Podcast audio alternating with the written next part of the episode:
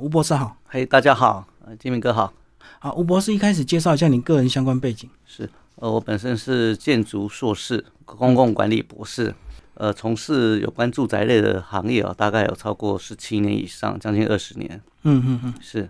那后来是怎么样来成立这个协会？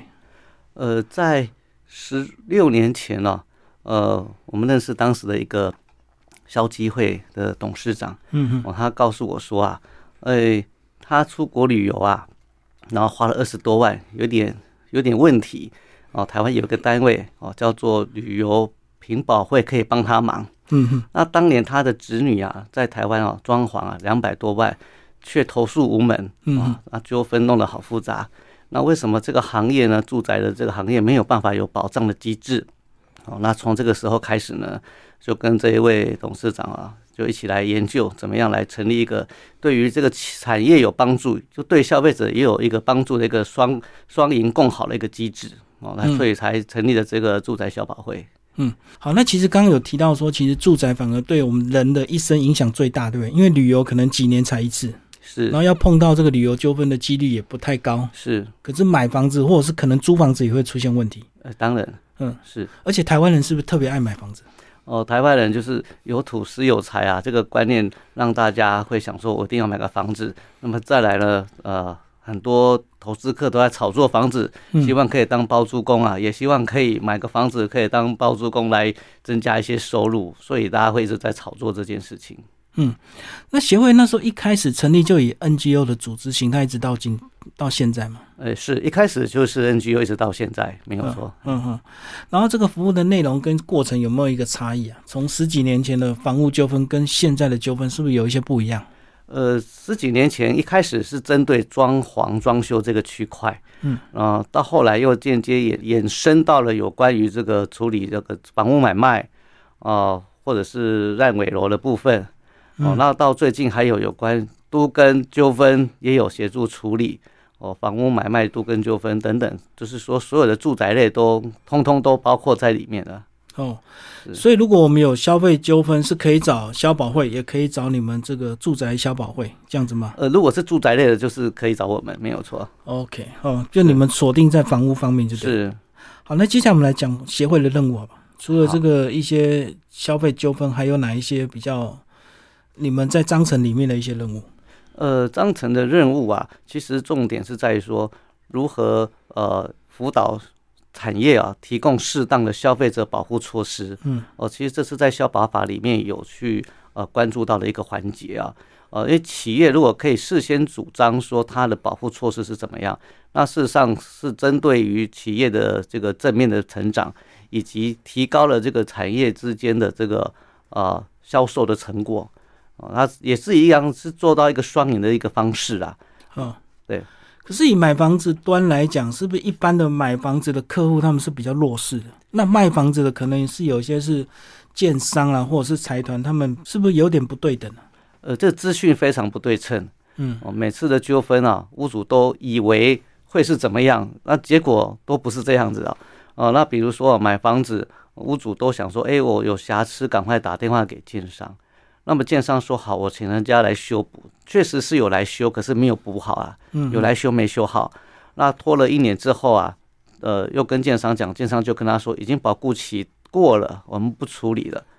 哦，那这个时候，呃，屋主会说，哎、我不是有明明通知你吗？那事实上、哦，打电话通知他，严格讲不算数哦，应该要写个存证信函，嗯嗯，才是有一个纸本的一个依据。哦不然的话，事后要主张啊，通通都没有办法主张啊。所以吴博士，你讲的是买新房子的状态之下，那建商呢，他有一年的保固期，但是如果比较不良的建商，他就会边修边拖，是拖到一年之后，他就不理你了，是这样子吗？没有错，嗯，是所以不是说我打电话通知你，嗯，就就是在合约范围内这样子。呃，因为打电话他没有记录啊。比如说啊，有诉讼之后，屋主会说跟法官说啊，我有打电话通知他不来修，可是建商会说有，你确实有打电话来，你打来是跟我说你住得很舒适，住得很舒服，并不是说有瑕疵，所以电话他没有的电话记录、电话内容的时候是很难依据哦，所以还会呼吁消费者还是要写个存证信函来做催告的动作、通知的动作。哦，因为纯正信函其实不是恶言相向，只是一个善意的告知，告知嗯是哎，那如果以这样的例子的话，他们来找你，那你们可以提供什么协助？如果他真的没有书面通知的话，好。呃，如果消费者遇到相关的问题啊、哦，呃，电话的咨询，我们会先了解他遇到什么状况。哦，那通常消费者会讲一堆故事哦，我们会浓缩打找到一个重点，那么就会跟他讲说你第一个步骤要做什么，第二个步骤做什么。通常第一个步骤会一样是写纯正信函催告，那如果催告没有效，他可以到住宅消保会来申请调处，我们可以呃发文给双方哦，来到我们办公室来做一个协商。哦，来谈谈看有没有办法找到一个好的方法哦，双方各退一步解决这个问题啊。哦，那毕竟哦，买卖房屋有一个间接的伤害哦，就是说，呃，很多屋主住进来，因为漏水没有解决哦，原本这个漏水的问题是建商要负责任的，嗯，可是保固期过后就变成楼上楼下邻居互相的这个呃争议的一个问题，嗯，楼上说你漏水到我家，那事实上这个原本是该建商去修复的，最后已经把这个风险跟责任转嫁给消费者，给这个屋主了，哦、变成恶邻居了。哦，那这个都可以事先预防。你刚刚讲是通知双方来协调，那以这个过去你们这个发文协调的几率，卖方来不来的几率高不高？呃，几乎百分之百都会来。哦，先谈谈看再说，是因为他们也不想动不动就被诉讼，就对。 是是，呃，因为事实上来的时候，呃，大多数的屋主有时候也会去询问一些亲朋好友，嗯那亲朋好友都会跟他们讲说要再增加什么啊，就是有时候会狮子大开口啊，嗯，导致建商有时候也不想要去跟他协商，因为要求太多也有可能。哦，那到这边来调处的时候，我们了解双方问题哦，会针对一个特定的范围啊，呃，比如说某一处有漏水，嗯那这一处漏水它范围的面积多大，要把它定义出来。嗯那包括这个这个区域啊，保固修补完成，那是不是做局部的延长保固就好，嗯而不是整件都延长保固哦？因为屋主的好朋友、邻居、亲戚都会说，哦这个要整间延长保固，其实这是这也是不合理的啊。也可能会所求无度了。是所以卖方也很乐意在你们这边协调，至少如果他太夸张的话，你们还可以提出你们公正客观的意见，就对了。是嗯是，那如果协商完成，它的法律效力怎么样？呃，协商完成之后，双方呃透过这个会议记录啊，那这个是可以当做事后呃诉讼的诉依讼的据，依据是没问题的。嗯是等于如果你这个卖方还悔的话，其实直接拿这个诉讼，法官就可以很快判决，是，因为你没已错经协议，然后已经白纸黑字写好。是嗯嗯嗯，哎，所以这也是你们的服务范围。那但是如果是买方这个过度需求怎么办？就是明明这个不关卖方的事，他也要硬要去扯，不管是建商要保固，或者是上一个屋主要保固。呃，这个我们会做一个适当的说明哦，因为住宅消保会比较特殊的部分是说啊，呃，这边有很多的住宅的专家，那也有很多啊、义务律师、哦嗯我们透过把工程跟法律融合在一起，然后把这个复杂变简单，翻译给这个屋主听哦，嗯，那他们通常都会理解哦，为什么他们的要求是太太多了哦。那呃，建商了解这个过程，其实大多数的应该说，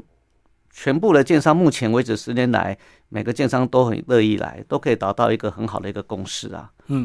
好，那刚刚讲到住宅委员会，那你们是用什么样的依据去搜寻这些专家学者一起来组成住宅委员会？是它的范围是哪里？哦、这个委员会里面有包括了我们的建筑师、土木技师、结构技师啊，还有这个不动产估价师啊。那我们这个委员会有分两个层级，一个叫做固定在这边工作的人哦、嗯嗯那固定在这边工作人，我们有一个特别的要求啊，这个要求叫做他是一个除了利益回避以外，还要敬业尽职。嗯嗯嗯，应应该说，全台湾目前有做到敬业尽职的住宅产业，应该是住宅消保会这边。嗯，哦，那另外一个层面的专家是他还在职业哦，他可以提供适当的意见提供给我们哦，那把这两种的专家意见整合在一起。哦，有时候要利益回避很重要，对不对？是，哦因为我们住宅消保会是由呃是内政部成立的全国性的单位。嗯嗯那又借由行政院消保处在公告，所以它是属于一个特定产业成立的一个专业型消保团体，也是目前台湾有公告的呃全国性消保团体里面唯一的一个专业型消保团体，嗯嗯，所以它的条件特别严苛哦，所以一般都是综合型，是不是？是一般都是综合型就。什么都能够申诉。什么都申诉，什么都处理，但是哦，很多的项目都太专业、太复杂，嗯没有办法面面俱到。哦，所以如果是专业的问题，还是要找你们这个专业的住宅消保会，就是效率可能会更好。是没错，对啊，因为你如果去一般的消保会申诉，可能他还要问你们意见，对是不 是？对所以直接找你们更快。是那你们另外的组成成员还有一批是所谓的自工的律师团，是律师团。所以他们是用什么心态来做这样的一个服务？然后什么人可以去接受你们的这个义务的律师的一个协助？好，呃，我们律师团义务律师的部分哦，呃，因为我们住宅消保会，我们也不会去跟这个律师们说啊啊，你不小心因为来来协助来帮忙，然后有遇到呃案件嗯，就需要回馈给我们，我们都拒绝收任何的费用。嗯所以呃，律师们也讲厚道修补啊，通通都会觉得来这边蛮好的。所以我们律师、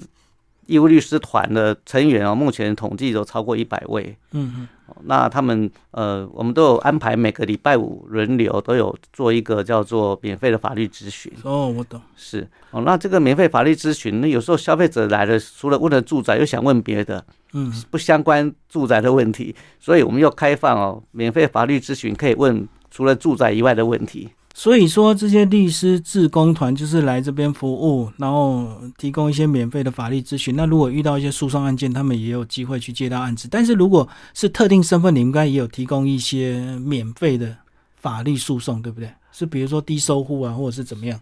呃，这个部分有就是我们称为叫做呃呃代用，我们有筹备一笔费用来代代用费，嗯哦，嗯代用鉴定费啊，或代用诉讼费，有这样的一个机制。哦，但是这个必须要由律师哦来协助屋主来跟我们申请，确认他这个这个当事人他是真的需要被帮助。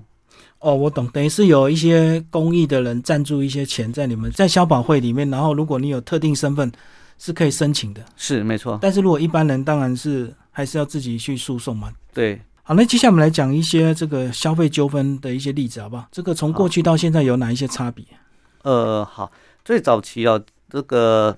工程啊比较单纯啊，常常发生的装修的问题啊，讲一个例子，就是呃屋主买了新城屋啊，大概是四十年的房子，嗯，那当初看这个空屋啊，只有一只有一盏灯泡啊，然后看起来是蛮干净的。嗯，屋主就自己发包木做泥做水电，装修完之后，然后就发觉说奇怪，怎么墙面啊歪七扭八的？嗯，哦，然后就觉得这个油漆师傅这个很混很摸鱼，我、没有做好，就来申诉这个油漆师傅。嗯，那后来啊，呃，来申诉之后，我就有看到照片啊，哦，那一场刚好是我调处的。那我就问说，这个屋主说你屋龄多久？他说四十七年。嗯嗯，好，那四十七年情况之下，我又问了这个屋主说，你这个油漆发包给这个师傅一瓶多少钱哦？嗯，那屋主说一瓶才两百五十块。嗯，那我说他怎么做的？屋主又回答了，他只有批土批两次。嗯，好了，这个时候我就跟屋主说啊，呃，这位大姐，你赚到了两百五十块一瓶哦，他不会批土的，他直接刷油直接漆刷而已上。去，对，然后这个时候，这个油漆师傅就听到就觉得哇，你们真的好公正，知道说两百五十块的行情不会批土，嗯而且他还很热情的帮他批了两次土。那等于说啊，这段过程，呃，其实这个师傅是有跟屋主讲过，只是屋主他认为他在嗯不信任他在说谎，对对他不信任。那透过第三方来来协助做一个适当的这个解读啊，让屋主理解啊，屋主反而就觉得啊，不好意思，我就误会你了。哦，反而屋主就当场就跟这个师傅说，啊，不好意思，我下午请你吃饭了。嗯，哦，这个就圆满解决了。哦，嗯等于说一个一些基本的工程当中啊，我认为是资讯不对称啊，透过第三方的一个说明解读，事实上是可以教你很多这个不必要的纷争啊。嗯，哦，就是有时候买方也会过度的期待，是他认为他花这个钱，他应该得到更多，是，嗯那再来，呃，还有一个案件哦，也是屋主自己买了老旧公寓哦，然后自己请师傅来装潢。那呃，他是在一楼啊，一楼的地板瓷砖重新打掉重做。嗯，好了，那他找了他的朋友的先生，那呃，为了这个低价拿到这个案件，所以呢，他一楼地板并没有先试做这个防水材料，嗯直接铺这个地砖，然后铺完过了半年之后，就开始有这个白滑现象啊，或者是有有受潮，墙壁都壁癌哦。那最后，呃，他木工也是另外发包嘛，嗯屋主都认为是装潢师傅的问题，嗯，哦，不是泥做的问题。啊，后来这个案件也到了法院，法院请住保会来协助来鉴定，鉴定嗯是哦。那透过他们公法的这个照片以及估价单的内容，以及双方咨询之后，才发现说原来是这个泥作师傅当时在一楼地板是没有先施做防水材，所以才导致这个壁癌的问题。嗯，是哎、可是他是不是认为说，反正你一楼你楼下没住户的话，我就不用防水，所以他就直接铺上去。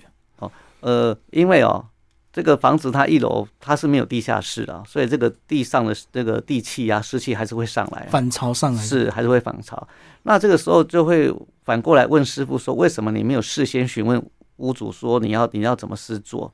哦，那屋主是说，呃，我就相信他了。对，很多屋主都用信任的方式，但是这个师傅说啊，呃，因为屋主没有主动告诉我说要先做防水。可是这是不对的，因为屋主他不懂工程啊，应该是由那个师傅要主动的提出施工的工法，来让屋主做确认。可是他会不会认为你这个钱本来就没有办法做防水？因为可能有些屋主也会杀价、啊，那是杀过头了，可能那个泥水也不想跟他再争辩，好了，就照你的价钱，那我就直接铺了，就不不防水了。呃，这个也有可能哦嗯。但是通常我们会告诉这个承揽人哦，说你一定要把这个正确工法的工序要跟屋主说明。让他有选择。是，如果你没有事先让他说明做选择哦，导致后续的瑕疵哦，那也算承揽人的责任哦。嗯，是因为承揽人有义务提供一个完善品质的这个工程的品质提供给屋主。嗯，那如果中间因为工序错误啊，或偷工，这个应该讲叫偷工减料了。那这个情况的结果啊，这个承揽人还是要负责把它打掉重做哦。哦，是好，那如果遇到那种投资客的房子，他本来一开始在转卖的时候就有点技巧性的想要隐瞒或者是这个掩饰房子一些瑕疵，那这这样的鉴定是不是就会比较不容易、啊？呃，因为他们就很有技巧的去遮掉一些问题了。好啊、我举个例子哦，在内湖啊，呃，也是四年前，嗯，有个案例就是说，呃，也是法院嘱托鉴定的案例啊，嗯就是说，呃，这个屋主啊他买房子的时候，房仲也很自豪的说这个物件很漂亮，你看了、他天花板这个砍灯拔掉，看到里面天花的这个天花板是很干净的，嗯应该没有壁癌哦，也没有什么钢筋外露这个问题。哦好了，那真的屋主也去看了，也确实是如此哦。等到他买完之后啊，然后请设计公司把天花板拆掉，才发觉不对劲，原来上面还有一层天花板。哦哇，再拆掉，里面全部钢筋都暴露了，整间三十平全部都是钢筋暴露。嗯，哦，这个时候就才产生这个后续的买卖纠纷。哦，那到了法院，然后鉴定结果，他就是那个呃海砂屋啊，氯离子超标，对，是，那这个时候因为已经交易完成了，就变成说要主张说啊啊、要怎么酌减价金，或者是说怎么主张去做这个解除契约啊？嗯，是可是会不会有些这个投资客他可能也是反正告输了我就赔你钱就好，所以我也无所 谓，所以他是用以拖代变这样的一个方式。诶哎大多数的投资客都是来这招啊，哦，是，所以我们才会呼吁消费者说，不管你买新成屋或二手屋、中古屋，呃，呼吁消费者一定要找一个验屋公司来协助验屋一下。最嗯起码你在屋主一般资讯不对称，有一个验屋公司提供给你一些客观、具体事实的依据，提供给你参考。哦，我们会认为说啊，呃花一个一万多块的小钱，你可以避免上千万的纠纷哦，这嗯是一个很划算的一个、一个一个叫做预防的方式啊。可很多人会过度相信房仲啊，因为其实现在有些房仲也确实也提供一些还不错的服务啊，漏水保固啊、海砂屋保固啊什么的。那这样跟所谓的燕屋这样的一个差别在哪里？好，呃，一般房仲提供的保固，呃，有没有办法真的确实有保固？事实上，这个细节是没有说明的、哦，嗯它只有一个标题有保固，对，那它并没有保固说，如果这个呃有漏水，它保固到呃修补完之后又有没有延长保固，有没有负责到这个程度，它并没有说明。嗯所以它只是一个叫做呃销售的一个，我认为是个销售的噱头啦。嗯有没有办法真的做到保固，倒不一定啊。嗯，啊，通常大多数都是有修补，然后修补完之后就告一段落，后续还是变成屋主自己去承担。哦。是，刚刚讲的是比较大的这个瑕疵，那如果比较小的瑕疵是验屋的这样的一个手续，可以抓出哪些小小问题吗？呃，燕屋可以找到说啊，比如说室内有一些渗漏水的迹象，嗯哦，验屋公司通常会除呃会用所谓的水分仪去测试，呃，假如说墙壁有一些潮湿的痕迹，用水分仪去测试它是不是真的含有水分，哦，那可以确认这个地方未来肯定一定会渗漏水，哦，嗯可以事先通知建商。那第二个就是说，在这个浴室，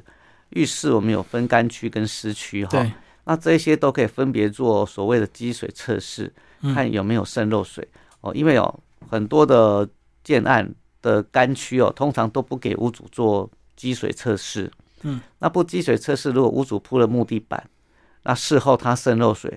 哇，你不你木地板可能也都坏掉了。嗯嗯，哦，到时候要球场啊，可能建商只说我只负责我的防水部分，木地板不处理，哦，那这样其实也是啊、伤害会会损害会更大，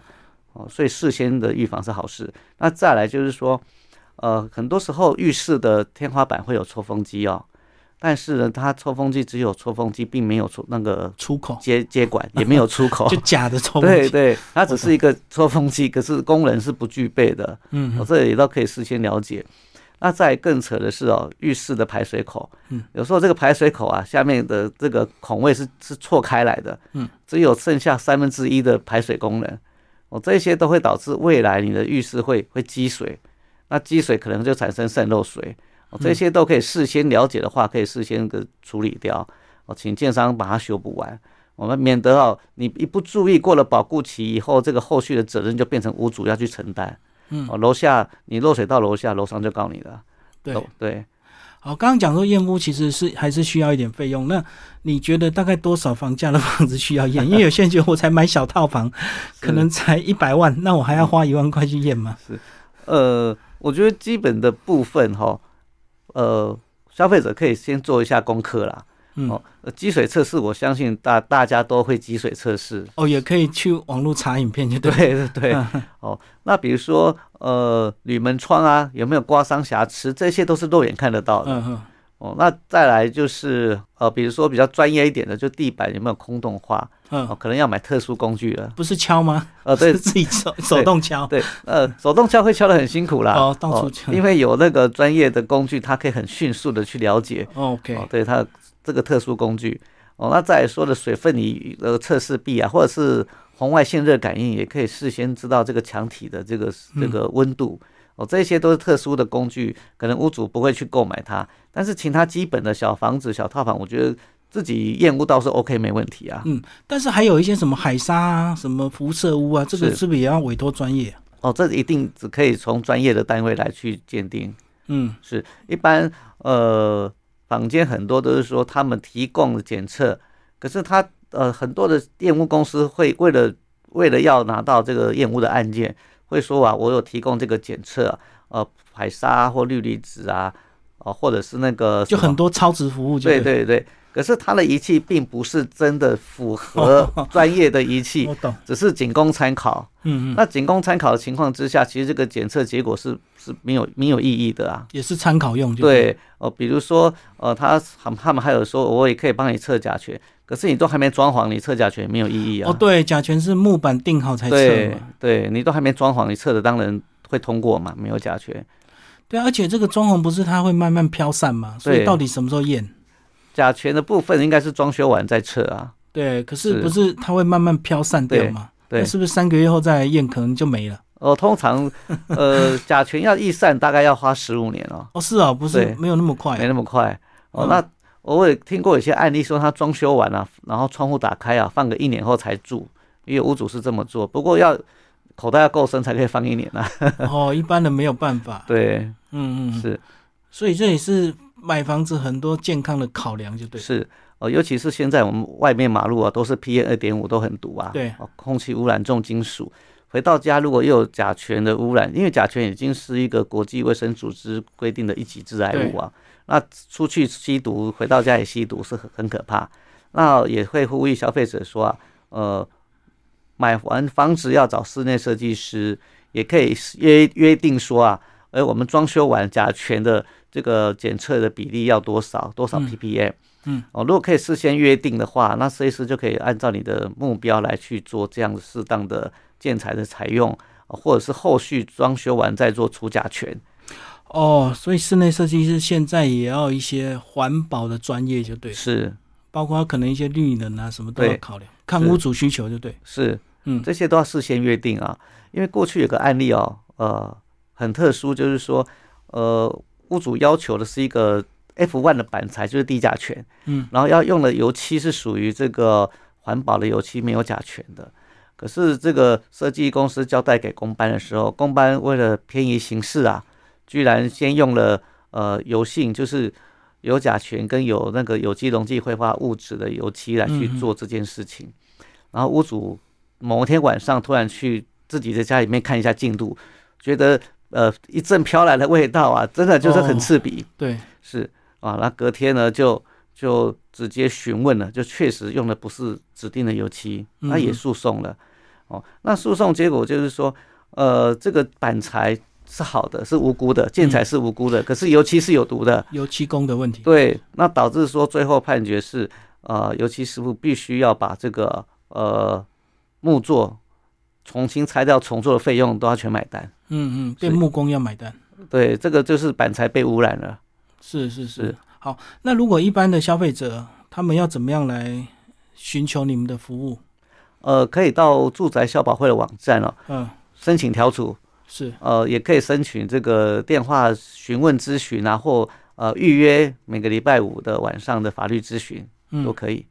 所以可以线上先申请。是， 那有没有人直接带着一堆资料就跑去你们的那个会址？呃，也是有， 但是比较不建议，因为有时候律师啊或专业人员都有被预约了，来了可能要等一等一阵子，就不好意思啊。嗯，我懂。对所以先约定时间是比较好，对对因为房子真的有点复杂嘛，是也不好随到随讲。对，是。那因为哈，我们一般所谓的调解或调调解啊，通常都是半个小时嘛。嗯那因为住宅消保会处理是住宅类，我们调我们称为调处啊，调处是来了解问题跟提供解决方案，我们的时间至少都要一个半小时以上。哦，你们抓一档就是一个半就对。对，因为住宅是一件很复杂的事情哦，没有嗯办法用半小时讲讲清楚。通常其中一方光讲故事就讲半个小时了。对，还要听另外一边讲。呃对对哦，所以呃，通常一个早上可能排一场，下午最多只排两场。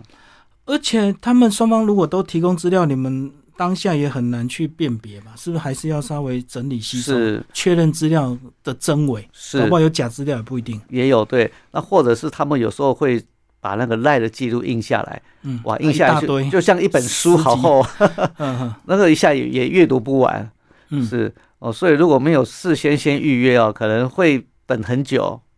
所嗯以呼吁消费者先事先预约，才能够节省他的时间哦。所以你遇到呃购物的消费纠纷，第一个时间可以先找你们了解就对了，是再来考虑下一步是，要诉讼或者是说 要要和解这样子嘛。对，不不管是你装潢都可以，装潢可以事先来询问怎么样预防纠纷，怎么样注意哪些项目。嗯啊，购物买房子也行啊，或都跟你要怎么样才能够在这个讨论新的建案的时候，你的啊权利是什么啊？你啊自己有什么义务也要了解，这些都可以来咨询。嗯嗯嗯，是。可是这样子就是嗯每个人都有他的立场，其实到最后你是不是讲，就是有些人就是总是预期太多了，诶、是不是这样子？大大多数的屋主都会期许很高啊， 对，是，可是事实上这些都并不是客观的概念呐、所以说我们还要再跟他做一个啊妥善的安抚他啊，你这个想太多了，嗯嗯，。对。所以买房子其实还是不能就像买东西这样这样的冲动型的购物，就对你还是要深思熟虑啊。是，呃，因为住宅这件事情哦，是呃一般人平常不会关注嘛，对哦，一般遇到才对，哦，一般人平常是关注的叫呃，男生可能关注的什么跑八车，八卦性。对对，女生就关注名牌包、化妆品，对，那、这是经常性消费啦。但是房屋这件事情，应该一一辈子可能一两次或两三次哦。那也是一辈子最大的消费金额，所以一般人平常不会关注。嗯那反而上网有很多的是假资讯啊，对，哦似是而非就对。对哦，就比如说呃，之前有一个南部的呃呃外交官回来台湾了啊、他上网找了当地的一些、呃，在 Facebook 找了当地的一些师傅啊，说他是当地的什么水电四大天王，很厉害，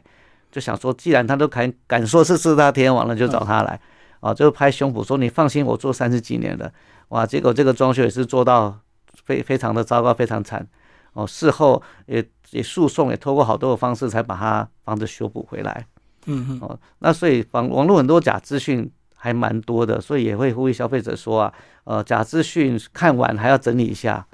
哦，可以要要来判辨一下哪一个是正确，哪些是错误的。嗯啊，如果还没有办法判判断清楚，也可以来咨询，都没有问题。